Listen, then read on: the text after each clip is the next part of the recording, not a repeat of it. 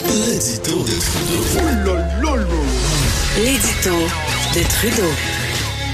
Ouais, c'est pas parce qu'on rit que c'est drôle. Hein, dans le cas de Desjardins, Maud le disait tantôt, on est passé de 2,9 millions de personnes qui étaient victimes d'un vol d'identité. Déjà, on se disait, Hum, c'est assez, c'est assez préoccupant. Là, ça, ça a occupé beaucoup nos pensées pendant la dernière période estivale. Finalement, oh non, c'était 4,2 millions. Oh, Là, on parlait de l'entièreté des membres de Desjardins. Si vous aviez un compte de banque avec Desjardins, votre identité avait été volée.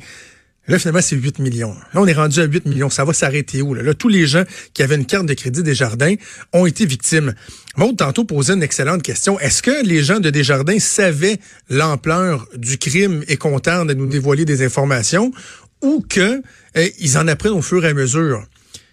Il n'y a, pas une des, deux réponses là, qui, est meilleure que l'autre. Parce que d'un, s'ils savaient, ben, ce serait euh, absolument épouvantable de savoir qu'on nous a caché de l'information.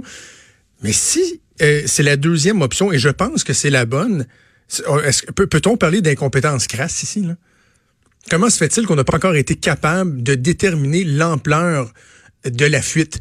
Ça veut dire qu'il n'y a aucun espèce de mécanisme en place pour essayer de savoir quelles informations sont sorties, quelles informations ont été copiées à chaque fois qu'il y a des nouvelles révélations qui sont faites, ça nous donne la mesure d'à quel point on n'était pas prêt chez Desjardins, à quel point les pare-feux n'étaient pas en place. Comment se fait-il qu'un simple employé, animé par l'appât du gain de cartes cadeaux pour aller manger du Saint-Hubert, a pu voler des données de 8 millions de personnes, potentiellement transmettre ça à des, des esprits tordus qui pourront peut-être les utiliser, puis on en a parlé avec des spécialistes, dont Steve Waterhouse, pas les utiliser cette semaine, la semaine prochaine, ni l'année prochaine, ni dans deux ans, dans cinq ans.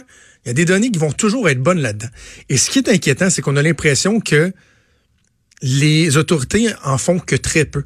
On a une petite commission bidon ici à Québec, là, avec des invités triés par le, sur le volet par le gouvernement. On a appris que dans le rapport, finalement, il n'y avait aucune espèce de recommandation. Juste des observations générales.